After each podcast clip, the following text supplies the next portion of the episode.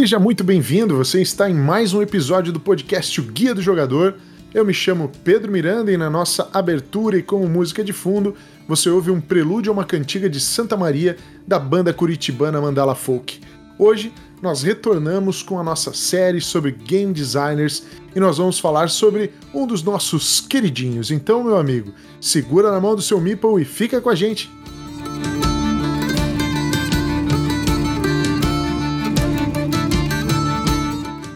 Muito bem, pessoal! Hoje nosso assunto é ninguém menos que Martin Wallace, aquele cara maravilhoso, maravilhindo, super querido que gera suas polêmicas, gera os seus problemas, mas é óbvio que quem já jogou Brás sabe quem é o Martin Wallace e naturalmente que é, é impossível não gostar, assim como é impossível de não gostar desse outro cara maravilhoso que está aqui hoje comigo, o Libonati. Como vai você? Pedro, olá, ouvintes ao redor do mundo. É um prazer estar aqui novamente. Hoje não estou com a minha melodiosa voz atual, estou meio resfriado. Em Curitiba tá um frio danado, né? Alguns dias já. Hoje, inclusive, foi um dia invernal aqui. Mas tudo bem, faz parte. Faz parte. Então hoje nós vamos falar do Bartin Wallace, né, Limonete? É isso? Bartin, Bartin Wallace. ah, Grande Martin Wallace, cara. Eu fiquei aqui contando os dias, contando as horas para saber que dia chegaria, que, que, esse momento chegaria. Falar de do, do, melhor game design, né, cara? Que existe no, no universo dos jogos de tabuleiro, é ou não é, Libonati? Não, não é. pois é, é só uma brincadeira, porque obviamente poucos concordam comigo, mas sim, ele é o autor dos jogos que eu mais gosto. Então, Existem muitos títulos desse autor que ficam aí no meu top pessoal, então é difícil que o Martinho desaponte, embora ele faça isso, até com, com alguma regularidade, né? Não dá para dizer que não. É, cara, o problema do Martin Wallace é. Ele é, um, ele é um ótimo designer, excelente designer. Então as pessoas esperam muito dele, ou esperavam, né? Hoje em dia já não esperam tanto. E ele acaba mais surpreendendo do que desapontando. Mas é justamente essa questão, né? Ele é. Ele tem excelentes títulos. Quando ele lança uns negócios meio duvidosos, assim, você desaponta com ele, né? Exatamente. Mas, enfim, né? Até a gente vai falar a respeito dele aqui. É importante relembrar, porque tá voltando para as lojas, para os lojistas e para os jogadores que não tiveram a oportunidade de fazer isso num primeiro momento. O Brás Birmingham, né? Que a, a Conclave está de novo é, disponibilizando o jogo já aí para a galera. Se no momento que esse episódio for lançado ele já não estiver sendo entregue, está muito próximo disso acontecer. E, e, é um jogo aí que é um dos mais aclamados, se não. Não. Um dos mais, não. É provavelmente o jogo mais aclamado do Martin Wallace. Não falo do Brass Birmingham especificamente, mas sim do Brass. E, enfim, a gente vai conversar então aqui a respeito do, do Wallace falando sobre três jogos que a gente gosta muito do Martin Wallace. Como não sou só eu que gosto do Martin Wallace, o Libonati é um cara que também gosta do Martin Wallace. Ele tem três jogos para falar, já dá uma, aqui um, um, complemento. Então, se você eventualmente jogou o Brass, gosta, gostaria de conhecer mais a respeito do designer, tá aí uma boa oportunidade para conhecer outros títulos que valem é, a pena ir atrás. Então, vamos, vamos nisso direto ou vamos falar alguma outra coisa a respeito do Martin Wallace? Vamos direto, bora lá. Você pode meter o top 3 aqui e depois explicar por que gosta tanto de Martin Wallace por que gosta tanto desses jogos. Claro que a gente pode terminar também com uma lista da vergonha no final, né? E mostrar por que, que se apontam com ele, né? é, não, realmente o cara, né, tem, tem seus seus altos e baixos aí, não dá para dizer que não, né? Então, é, é, é, não, não, não poderemos deixar de citar aonde foi que ele errou, né? Aonde foi que ele trouxe tristeza quando nós esperávamos a alegria, né, cara? Poxa vida, cara. Nossa, tem um jogo aqui do novo do Wallace que é pequenininho e é barato. E aí você compra e é uma, uma tristeza. Uma zica. Vale, claro, né, lembrar, né, Libo, a gente jogou aí já muita coisa do Martin Wallace, mas não jogamos tudo, né? Porque o Martin Wallace, dentro de um determinado período da vida dele, o cara era uma máquina de fazer jogo. É, a gente estava conversando aqui antes de iniciar a gravação aí que 2009 o cara lançou cinco jogos. Seis jogos, acho. Seis jogos, um único ano. E não estamos falando de qualquer porcaria, não, né? É, não, não. Nesse, nesse ano ele lançou Automobile, Rise of Empires, Steam e Waterloo, que foram os que eu joguei. Aí o Last Train to Wednesday. Como é que fala isso? Wensleydale. É, alguma coisa por aí, né? O último trem do Wesley. E o. o God's Playground. God's Playground aí eu não conheci, infelizmente. God's Playground é o Steam, né, cara? Fica empurrando os goodzinhos de um lado pro outro. Isso, exatamente. Pois bem, é, é... então vamos lá, Libão. Eu queria. Vamos começar com você. Começa comigo. Vou começar com você, cara. Te dar a honra aí de ser o primeiro a falar.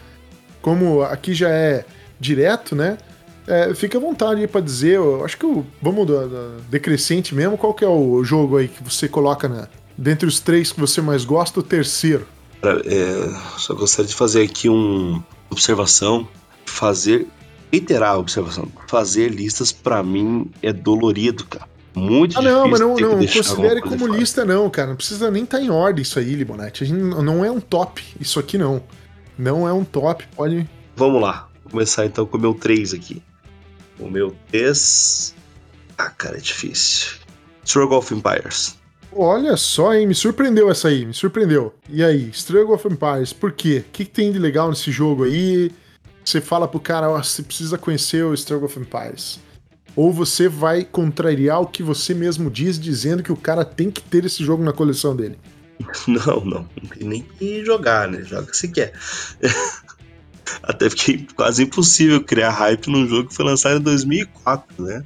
Agora, inclusive, repaginaram o jogo, tá com uma arte muito, muito melhor. Mas a arte anterior era agressiva aos olhos. É, de qualquer sorte, o jogo tem uma qualidade de design que para mim é muito atraente, né? Ele tem várias camadas de design que eu acho sensacional. Cara, então Struggle of Empires, primeiro passa assim num tema que eu, eu gosto bastante, que é o, os impérios é, europeus, né? No final do século XIX. Cada jogador representa um império. Uh, a série desses impérios, os países nativos desses impérios não podem ser atacados mas o struggle, né, o combate, o embate entre eles ocorre ao redor do mundo. Né? Então, na África, Índia, América do Sul, do Norte, que são, acabam sendo os territórios disputados. E, e é interessante porque o, o, jogo traz vários subterfúgios que foram usados por esse imperialismo europeu, né? É, inclusive alguns polêmicos, como escravidão, é, o uso de mercenários gaúchos, por exemplo, aqui na América do Sul. Então, ele tem toda essa esse select de opções que dá aos jogadores, né? E, cara, é um jogo bem complexo. É, ele tem uma mecânica muito legal no, no, nos combates, né? Que acontecem nesses territórios. Uma vez que você tira 7, no, o resultado dos dados é a soma seja um 7, que é a maior probabilidade, é, você sofre uma baixa independentemente do, do resultado do combate, você acaba sofrendo uma baixa. Então é muito. Eu acho legal essa brincadeira que ele faz com as probabilidades, que ele também já fez em Pericles, né? Coisas parecidas. É, é um jogo bastante complexo. É, não é muito leve, não é muito rápido, mas também não é nada assim de 6 horas, né? É um jogo que se resolve em umas 4 horas, acho que tá de bom tamanho para ele. É isso, cara. É, esse é Struggle of Empires. Muito bem, não, me surpreendeu, viu? Eu esperava que você fosse. que o Struggle of Empires não estivesse nessa tua. essa tua lista aí dos, dos favoritos. Ah, cara, é um, é um, jogo que eu gosto bastante. Vou te dizer que não foi fácil escolher. Um e o dois é bem fácil escolher. Agora. O, o terceiro três... dá uma, briga boa. É, é. exato. Eu, eu imagino, tipo, eu tem entendo. 12 jogos para ser o terceiro. Tá eu, eu coloquei aqui na minha terceira posição até meio que quase que puxando, o cara pode entender, pô, isso é um jabá pro, pro Wallace, como todo esse episódio ou é.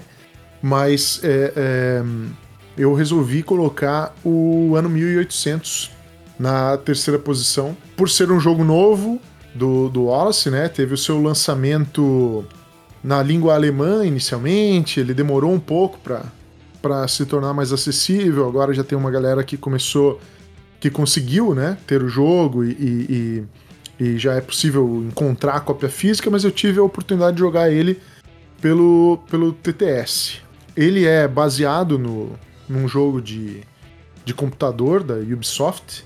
Basicamente, no jogo você precisa fazer todo um gerenciamento de, de cubos que representam ali trabalhadores de locais específicos, né? Tipo, ah, um engenheiro tem ali suas funções, eles são representados por cores, e é com eles que você acaba avançando em outras ou construindo outras coisas para conseguir as commodities e recursos que você precisa para avançar ainda em mais construções e criar esse, esse mecanismo do jogo de produção para você poder é, realmente pontuar, baixar cartas, que é em parte aí o grande objetivo, e também explorar o novo e o velho mundo, né, atrás de mais recursos ainda. Então, ele tem assim um tabuleiro com uma grande gama de construções que exigem recursos e ele forma meio que uma maquininha. Você tem que ir pensando e, e formulando ela ao longo dessa montagem, né? Tipo, ah, selecionar esse recurso aqui que vai me permitir construir aquilo ali, daí eu tendo aquilo ali com aquela outra coisa que eu construí vai me permitir construir aquilo lá, e assim você vai indo nessa cadeia de, de produção e construção. É, eu gosto muito de jogos que tem essa pegada de você é, utilizar assim os cubos nesse formato mecânico proposto do, do ano 1800 e ele tem né, essa coisa curiosa das cartas aí, eu achei um mecanismo, não vou dizer diferente, né? Lógico que ele está presente em muitos jogos, mas ele ser o, o que dá o fim da partida, né? Para o fim da partida acontecer, um jogador precisa baixar todas as cartas da mão dele. Ou, enfim, ficar sem cartas. Quando isso acontecer, aí é o gatilho de fim de jogo.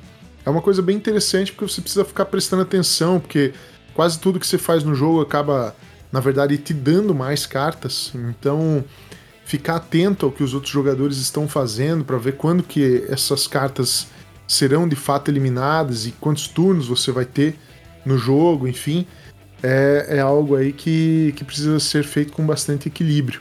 Então, o ano 1800 é um jogo recente.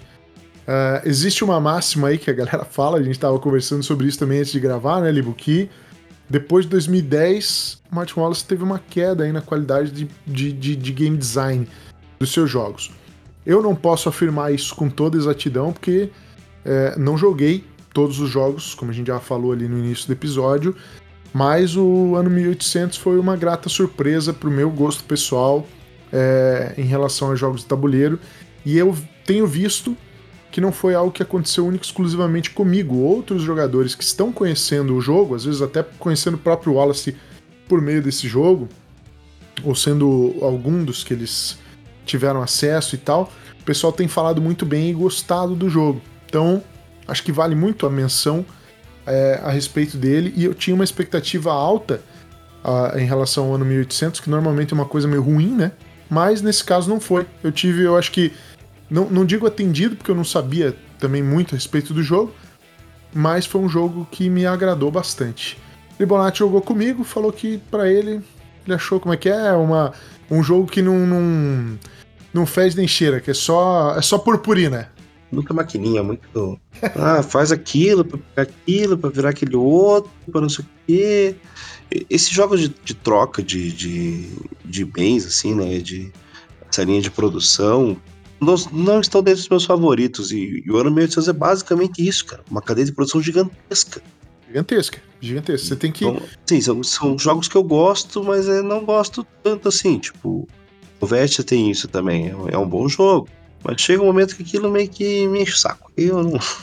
Não, o jogo é, é muito isso mesmo, tanto que em muitos casos, né, quando você está jogando ali primeira, segunda partida, você ainda está aprendendo a respeito do jogo, é muito comum o cara começar um negócio de repente falar, puxa, mas eu queria chegar para pegar aquela, aquela peça e eu não, não, não produzo tal coisa e tal.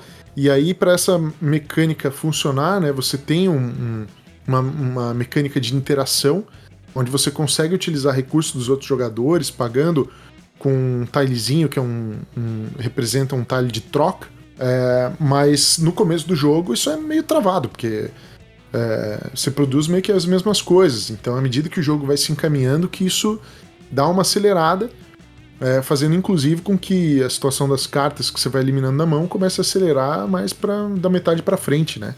Então é um jogo interessante.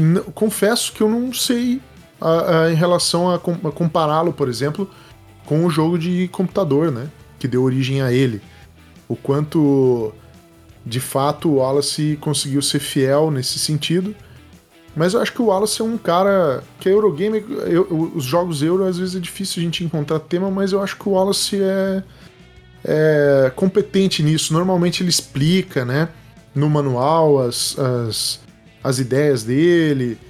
Tanto que até uma fama aí do cara às vezes errar, né? Deixa o jogo Porque quebrado. Ser muito temático, né? Por tentar é, ter uma, uma expressividade bem temática aí em relação aos jogos. Eu não acho que eu vou falar de nenhum que tenha acontecido isso, mas aposto que o Libo sim. Então, vamos aí, Libonite, para a sua segunda opção aí. Qual é o jogo que você pensou aí e gosta muito do Wallace?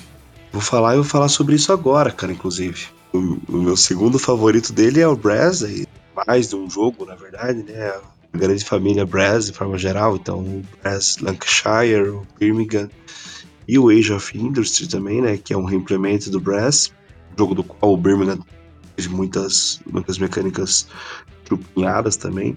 Mas enfim, e, e o Lancashire é um exemplo, um exemplo, é, claro, quando o Marty Wallace tenta ser muito temático, né? Ele tinha aquela lane no, no, no sul do mapa, lembra, Pedrinho? Sim. Não vou lembrar exatamente quais, quais cidades, né, que eram ligadas lá, enfim. Mas era tipo um, um ponto fora da curva, muito desnecessário, marcamente usado. Agora a nova versão do, do Brasil ele resolveu tirar porque o jogo é muito em elegância e em simplicidade, né? Então, mas é um exemplo aí da ele tenta é, enfiar o tema é, de uma maneira exagerada no jogo, né? Mas então a família Brass é a minha, minha segunda posição. Se você não conhece Brass, é uma pena, sinto muito. Se você não gosta, sinto mais ainda.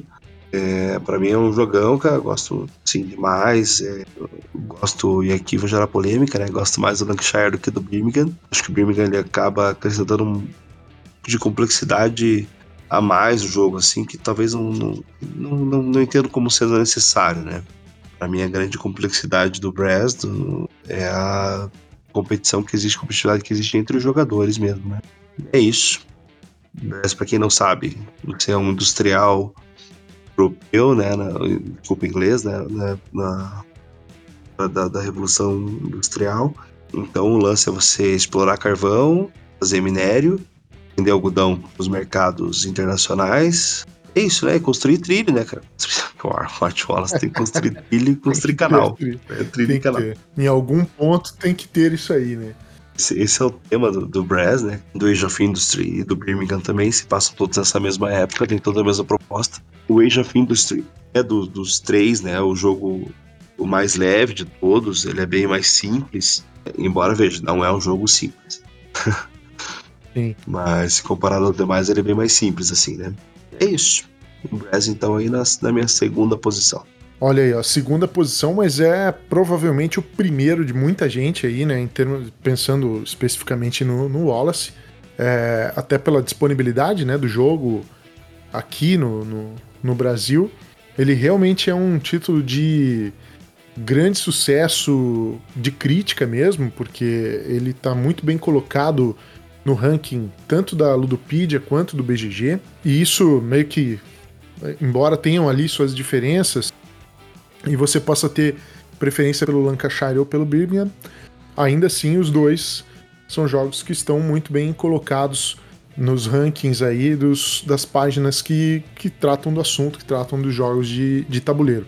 O Brass realmente é um jogaço. É, eu gostaria de tê-lo jogado muito mais do que eu efetivamente joguei.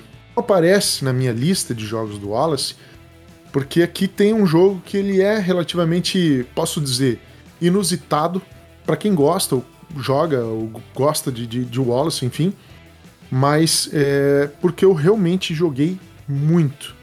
Eu utilizei esse jogo, inclusive, em atividades mesmo, é, escolares ou para ensinar. Em algumas ocasiões, eu utilizei esse jogo em dinâmicas de grupo para ensinar a fazer planejamento, porque ele é um jogo que permite muito isso. Eu estou falando do Tinner's Trail. É, inclusive já joguei aqui com, com o Libonati. É um jogo que eu gosto muito de apresentar às pessoas do Wallace, porque ele, ele tem, enfim, toda a explicação do jogo, tudo que você precisa saber, tanto para explicar as regras ou como para jogar o jogo mesmo. Ele tem um, um excelente resumo, um player aid no próprio tabuleiro, então ele é fácil, embora ele não seja um jogo fácil de ser dominado. E a ideia é muito legal. Ele, ele trata aí de um, de um período em que também é na, se passa na, na, na, Inglaterra, mais precisamente no sul da Inglaterra, em que uh, os mineiros, né, eles retiravam cobre e estanho da, da terra para extraíam, né, para vender. E no jogo isso é representado, né, tem essas, esses dois goods ali para serem retirados, eles têm um valor que varia em cada um dos turnos.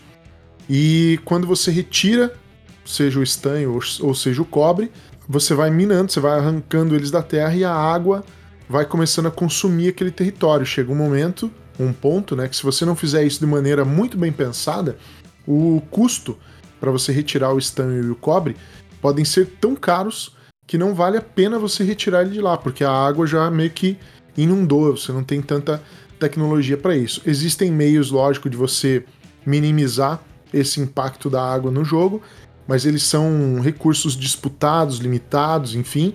E ele é um jogo em que realmente você consegue planejar as coisas com alguma antecedência. E um dos pontos muito interessantes que eu gosto de citar esse jogo é que ele tem o controle financeiro que você precisa ter em relação àquilo que você vai fazer, mas ele também tem o controle do tempo. Então, por ele ter essa questão do tempo, eu acho isso muito muito legal. Você tem uma quantidade X de tempo que você pode usar em cada um dos turnos. E, obviamente, existem estruturas que demoram mais para ser construídas, vamos dizer assim, do que outras, e você precisa realmente estar atento porque não dá para fazer absolutamente tudo. E dentro desse tempo você também tem que extrair, né, que é o que você vai vender no final e vender é o que te dá dinheiro para comprar os pontos de vitória do jogo, que você realmente compra, disputa isso no mercado exterior. Então, eu acho um jogaço.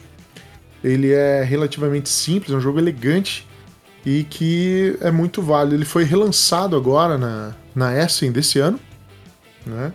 É, em 2021, com uma roupagem toda nova e tal, mas eu ainda tenho a edição aí da Tree Frog, que é a editora do próprio Wallace.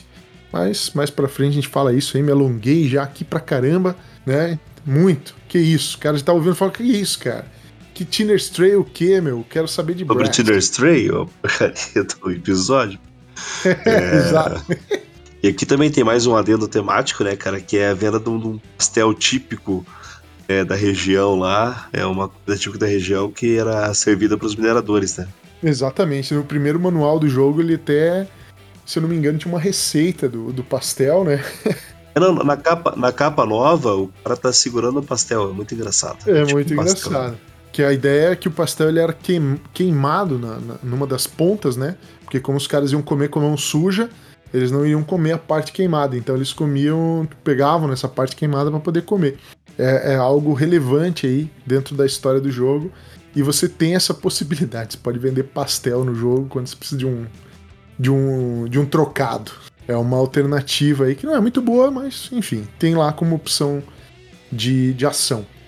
Pois bem, então foi esse aí, meu, meu segundo colocado. E aí, Libão, e, e quem é o, o, favoritaço? O melhor jogo aí do Martin Wallace para você? Automóvel. Ah, isso eu sabia. Isso eu é. Sabia. Não só The Martin Wallace, mas assim, como jogos econômicos de forma geral, para mim ele é top 1, cara. Gosto muito do Automobil. É um jogo que passa no início da indústria automobilística norte-americana Então a ideia é que nós jogadores somos industriários, o Smart Wallace não faz jogo para pobre, né, cara? Ou você é um imperialista, ou você é um industriário, não sei. Nunca é o povo. Mentira, Trinity Estrela você é o povo, né? É. De pastel pro povo. Enfim, aí, então a ideia é você desenvolver a sua, as suas fábricas de construção de automóveis e vender esses automóveis depois, né? O jogo cobre bem assim a, a estrutura, toda a cadeia econômica, vai desde a produção até a venda e os, os, eventuais prejuízos que você vai ter durante essa cadeia, né? Então, o automóvel para mim é o meu preferido. É um jogo joga de 3 a 5, muito mais melhor. Eu acho muito bonito, muito elegante. E é isso, automóvel então. E olha só, hein, o Libonete falou uma palavra importante aqui agora, bonito. Tá? Os jogos do Wallace, principalmente, quando lançados pela Trifrog, eles não são bonitos. é uma das maiores críticas aí que a gente sempre ouve em relação ao Wallace, mas o automóvel é bonito. O automóvel é um jogo que foi, quer dizer, para o meu gosto, imagina aí pro, pro gosto do Ibonati, que falou que o jogo é bonito, ele é bonito. Mas a gente sabe que realmente o Wallace peca Wallace não, né? Mas houve muito, muito problema aí em relação a isso. Que, que o Wallace, é, ele não se importa, né, com essa parada de beleza, né? Até a galera zoava e fazia os jogos da Trifrog, era o sobrinho de 14 anos deles, o Brush, né, cara? Que realmente tinha uns jogos bizarros, cara. E o, o, o automóvel tem os Automeeples, né, cara? Que são os meeplezinhos de carro, então dá uma, dá uma melhorada assim na estética do jogo.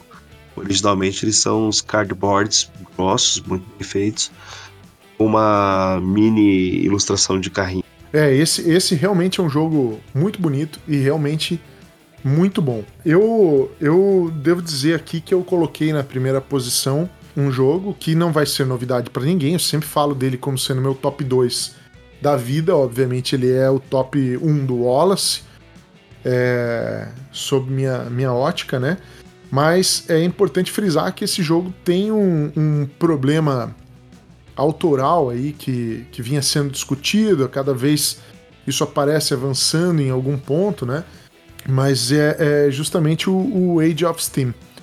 É, a gente já teve um episódio praticamente inteiro dedicado a ele e aos, aos outros que, que também são próximos, né? Que é o, o Railways of the World e o próprio Steam, também lançado em 2009, como a gente lembrou aqui no início do episódio. Então, o Age of Steam é para mim aí a, a, grande obra do Martin Wallace ou não, né? ou uma obra que ele se apropriou aí de um, de um outro de um outro designer que é o, o Border, né? Que, enfim, é onde se se fala muito a respeito dessa briga jurídica desses caras aí. Complicado, né?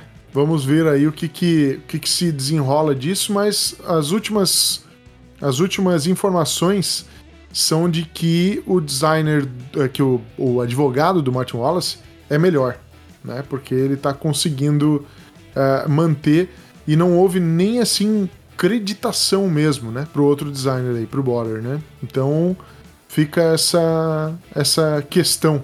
Mas, enfim, mesmo quase que roubando aqui, vou botar o Age of Steam como sendo o, o primeiro. É a obra-prima de Schrödinger, né, cara? É, exatamente. Pode ser. Pode ser. A gente não sabe exatamente, né? exatamente. Mas aqui, pra gente poder agora também colocar uns pingos nos is aqui, né, Libonete? errou quando ele roubou meu coração e parou de fazer bons jogos. Aí ele errou muito.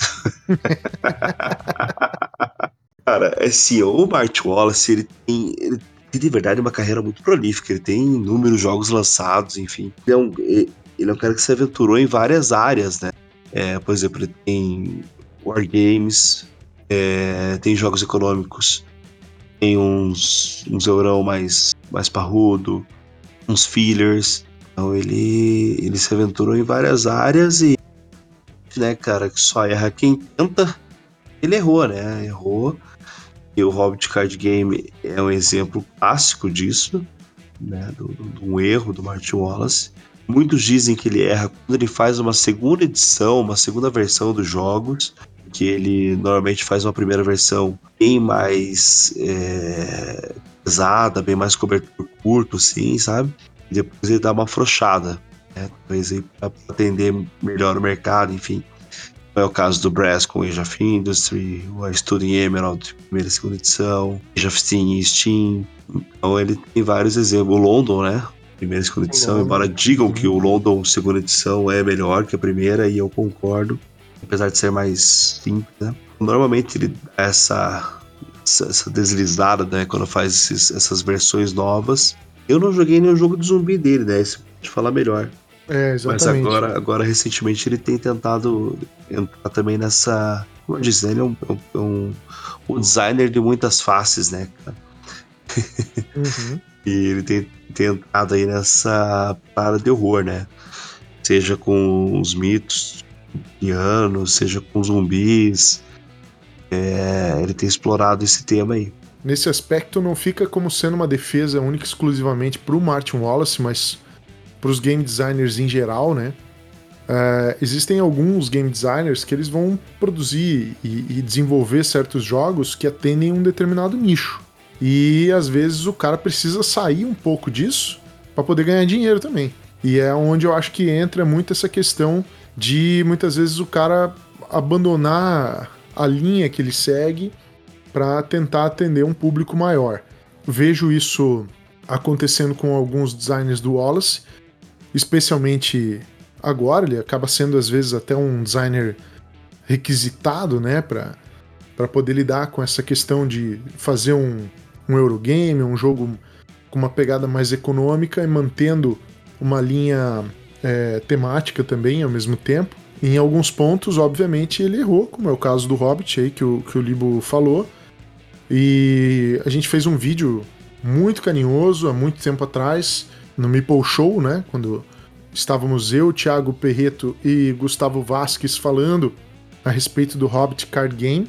Então, se você procurar aí no, no YouTube, tiver alguma curiosidade a respeito do jogo, você vai conhecer a nossa opinião lá.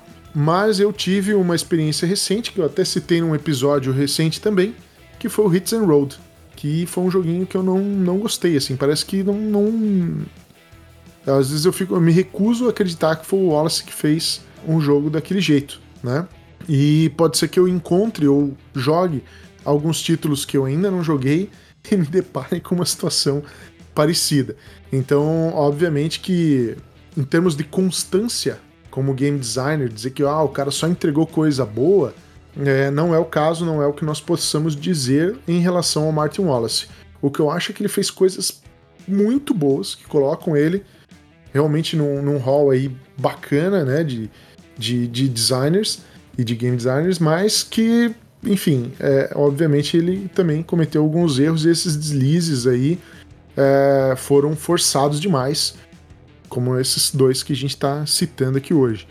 Mas, enfim, passado aqui, agora sem panos quentes, falando a respeito aí do que o Wallace errou, qual que é a característica aí, Libo, dos jogos do Martin Wallace que te fazem aí ter algum encanto pelo, pelo designer, né? Se chegar aqui com um jogo do Martin Wallace hoje, novo, você vai querer jogar, né? Você vai dizer, oh, eu quero conhecer. Então, o que é que te agrada aí no, no Martin Wallace? E essa questão dos deslizes, né? Eu diria Fagner, não sei por que insisto tanto em tem querer Martin Wallace. é, é um liso clássico aí. Quem não conhece tem que ouvir. Música maravilhosa. Bom pra curar fossa, hein? Quem tá aí do, e fossa é sempre bom ouvir deslizes. Mas então, acho que, que eu acho que esses erros, assim, né? Não os erros, mas enfim, essas decepções constantes que o Martin Wallace teve aí no, nos anos 2010, 11, 12.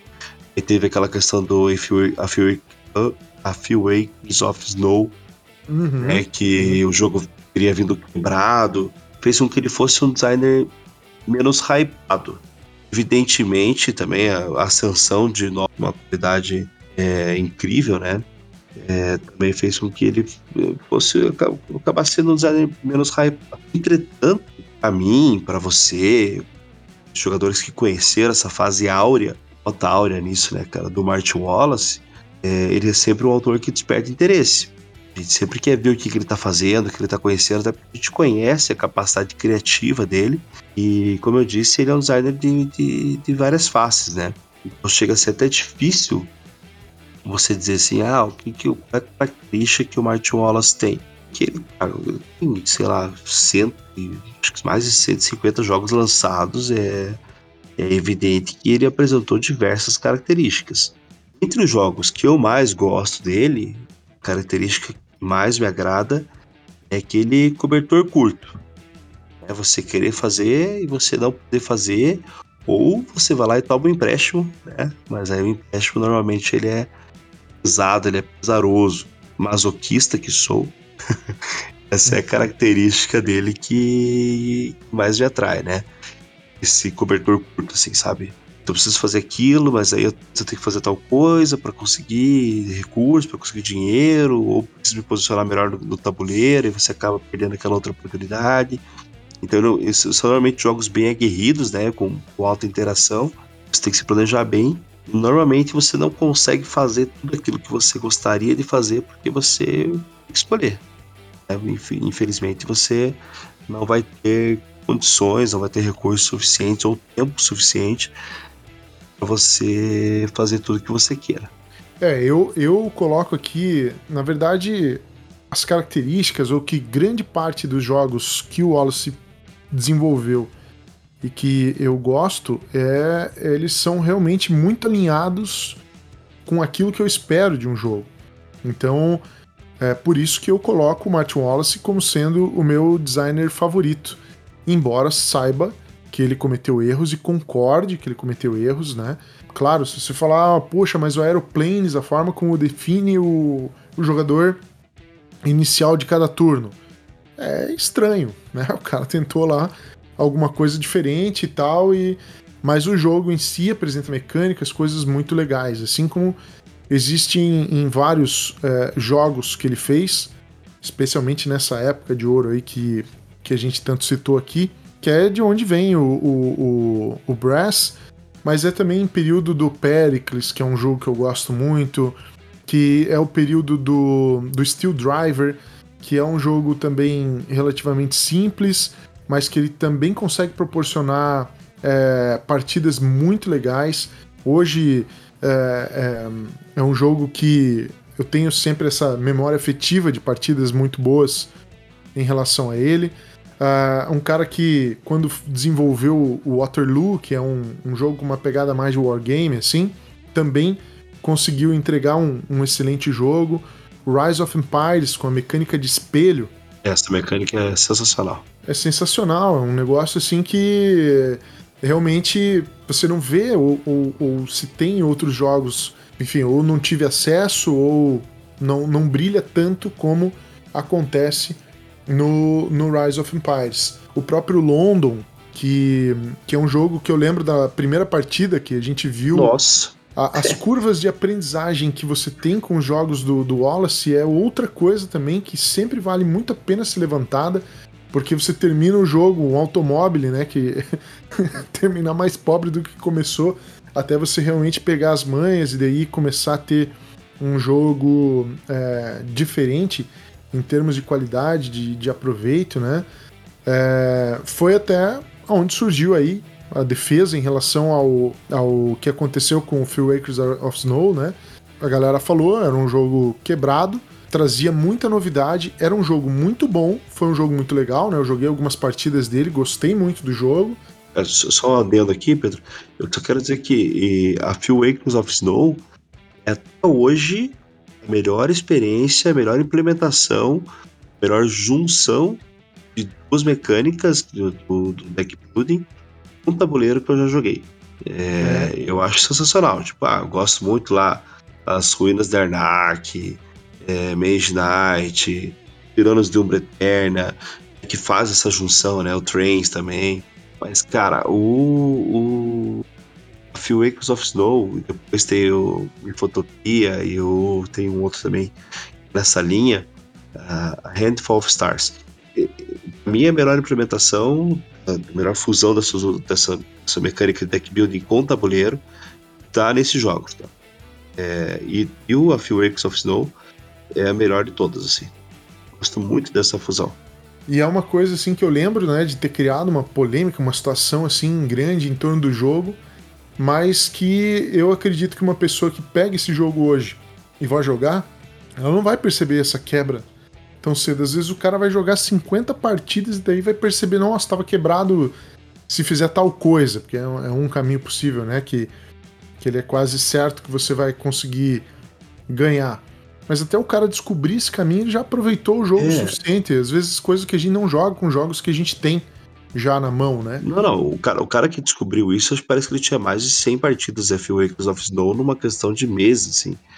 Sim. Foi logo depois do lançamento do jogo, acho que 4 ou 5 meses depois. O cara postou uma thread do BGG, né? E foi onde realmente a galera começou. Falou: ó, esse caminho aqui é infalível tem que fazer assim, assim, assado. Eu não vou lembrar exatamente agora, porque afinal de contas são 10 anos, né?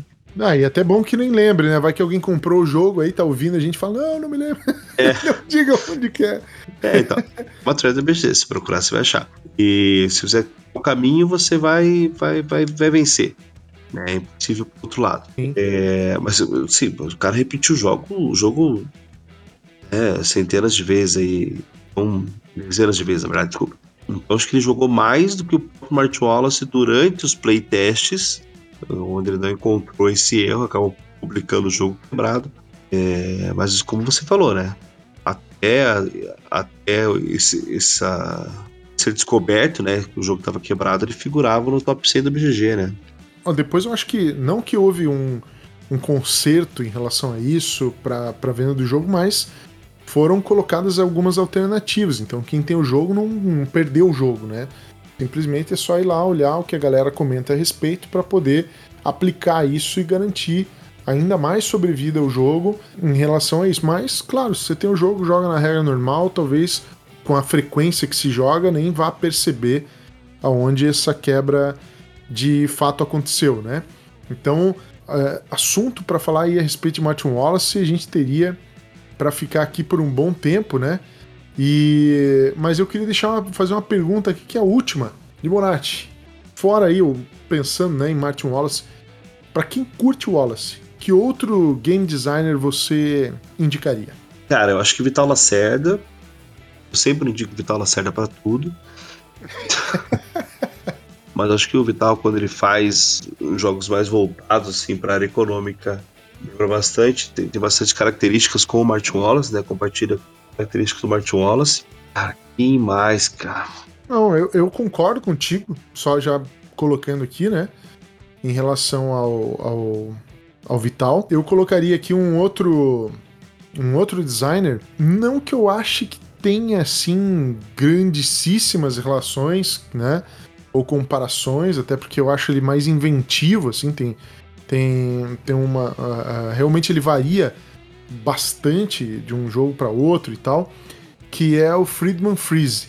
Mas em alguns títulos do uhum. Freeze eu, eu consigo enxergar ali uma, uma similaridade, alguns pontos em que eu jogo e falo assim: nossa, esse jogo aqui parece que o cara desenvolveu pensando na característica que me agrada em relação ao Martin Wallace, é mais ou menos da mesma maneira me sinto agradado com alguns títulos do Friedman Freeze.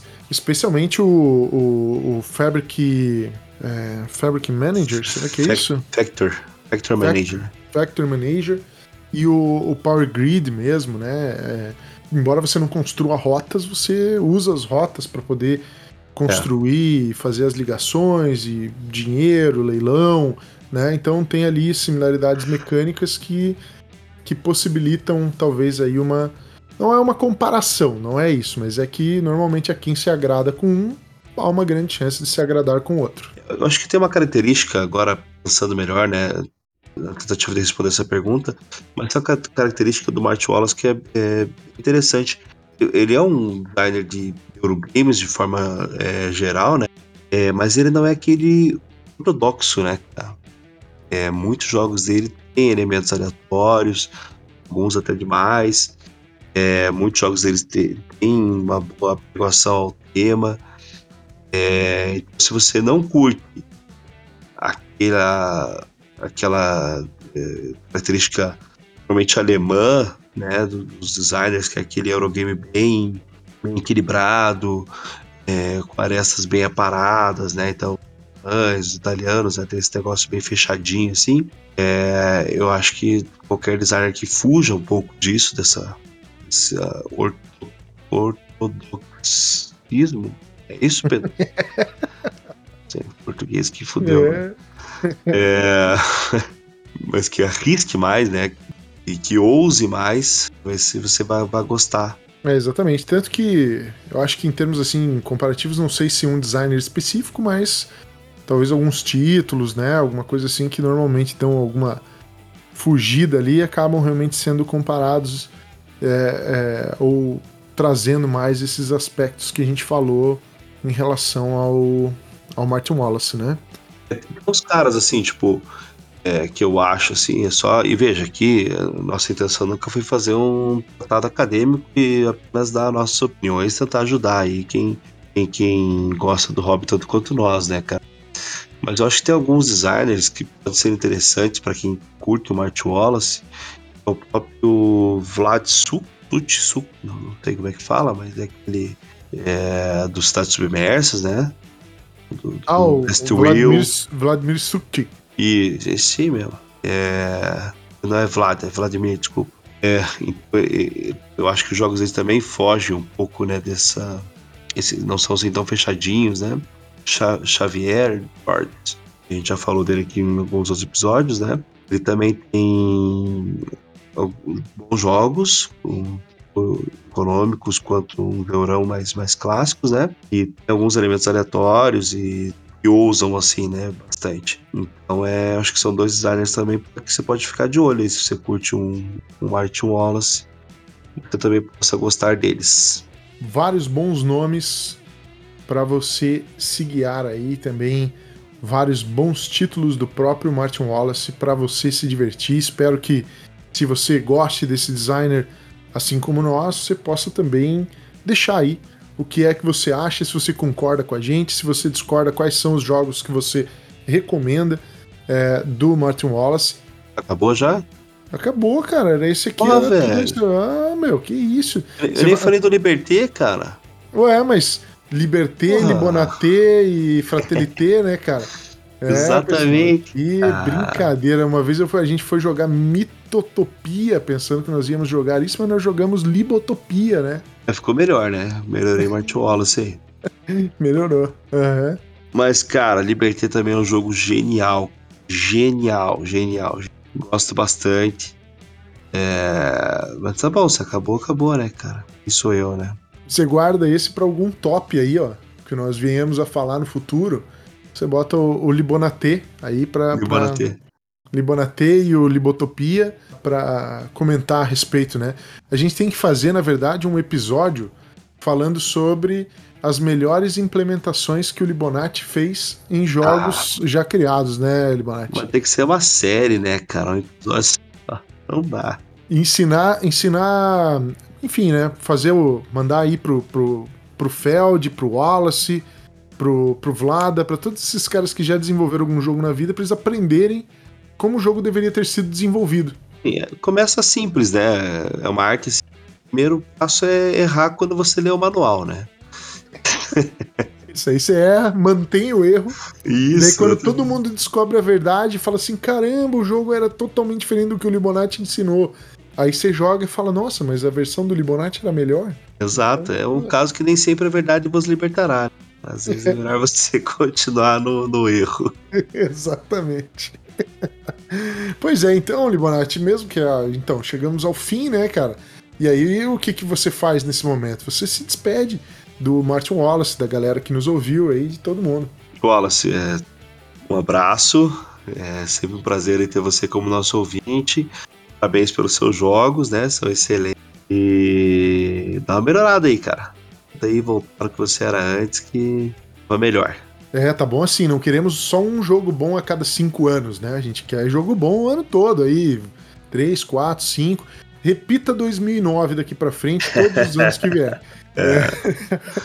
é os nossos ouvintes, cara, posso dizer o seguinte: vão lá escutar o episódio sobre Steam, Railways of the World e Age of Steam. é, que são comparando ali os três, a, a, mecânica dos três, né, as regras dos três, é, todos eles frios de Martin Wallace, queiram ou não, pra mim é, não interessa, os caras vão discutir isso aí na justiça ou não. Vão lá escutar, também a gente fala bastante coisa, né, Pedrinho? É verdade. O, jogos e do design. E é isso, cara. Mais alguma coisa que quer falar, Pedro? A única coisa que eu queria somente relembrar aqui, eu coloquei o Age of Steam, né, na, na, na posição de melhor jogo do Wallace para mim, para o meu gosto pessoal. O jogo está no Brasil, não é fácil consegui-lo, né? Mas foi lançado aí recentemente pela Mosaico Jogos, que além dele também tra tá, está trazendo Railways of the World. Então, felizmente nós temos mais títulos agora já do Wallace presentes aqui no nosso mercado, além do Brass. E o, eu acho que o Moa dele também foi lançado por aqui, né? Espero que venham outros títulos, porque o Wallace é um cara aí muito bacana. Mas claro, hoje em dia nós já temos uma outra pegada, né? Os jogos modernos eles continuam sempre se modernizando. Então, às vezes a galera não está muito interessada no jogo de 2004, de 2002, mas como acontece com Age of Steam, rolou esse interesse. Então tá válido, o bichão chegou, a caixa é bonita, grande e com o design do queridinho aí, o Ian O'Toole. Então, é, Ian O'Toole deve ser, né, que se fala. Mas é isso, galera. Essa era a mensagem, esse era o assunto de hoje. O querido Martin Wallace, a gente agradece muito a audiência de vocês. Muito obrigado por terem nos ouvido até aqui e até a próxima. Peraí, peraí, que tem mais coisa pra falar, cara. Galera que não sabe, sem fugir muito do tema, mas fugindo, o, o Martin Wallace também fez um jogo de fantasia, cara. Chama-se Runabout. Se eu não me engano, é isso, né? É, um jogo excelente aí, é um, um híbrido, né, cara? Quando híbridos nem existiam. O Ameritrash com o Euro. E... Mas na verdade era só fazer um link com o fato de que hoje, na, quando esse episódio está sendo lançado, tá tendo também o lançamento do lançamento coletivo de Savage Worlds Pathfinder Retropunk Publicações, nossos parceiros aqui, amigos aqui de Curitiba, com condições especiais para o dia 1. Então vão lá no Catarse lá e apoiem o projeto. Eu quero que libere mais coisas aí, por favor. Meu apoio tá lá já. Todos queremos, né? Quanto mais. Que melhor. link, hein, cara? Runabout com Savage Worlds. Aí é foda. É, é, é um monstro sagrado da, dos comentários em relação aos RPGs e jogos de tabuleiro. É isso mesmo, tá no, vai estar tá no Catarse isso aí, né, isso aí, Catarse. Catarse, então, aí do pessoal da Retropunk, Pathfinder, Runabound não tem nada a ver, foi só pra... O Runabound é excelente também, viu, aconselho. Claro, mas é difícil achar esse jogo aí hoje, hein? Eu já tive ele, eu não sei nem mais onde tá esse negócio aí que vendi. Já deve ter rodado aí ó, várias mãos, porque é um jogo já meio antiguinho, né? Mas show de bola. Muito obrigado então a você que nos ouviu até aqui. Deixamos o obrigado aí pela audiência e até a próxima.